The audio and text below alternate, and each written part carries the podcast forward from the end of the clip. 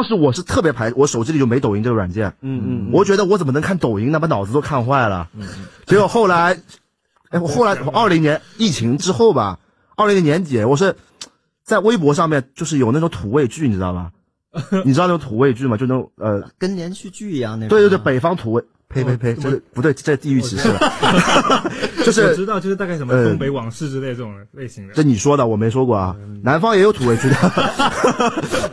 就是我看土味剧，他他就是他就给你前面一段，那挺精彩的。嗯嗯。然后我就想看下面一段，他下面一段他就得得下载快手或者抖音嘛。哟，我还真的为了去下载，就是把那个剧给看完了。就是我也不知道我土味剧哪里吸引我，但我就觉得，因为你就我看土味剧就很放松，你知道吧？然后那个土味剧就全是爽文，就是就有点像，我不知道你小时候看不看那种小说？嗯，我看的少，但我懂看。你懂那种就是爽文那种感觉吗？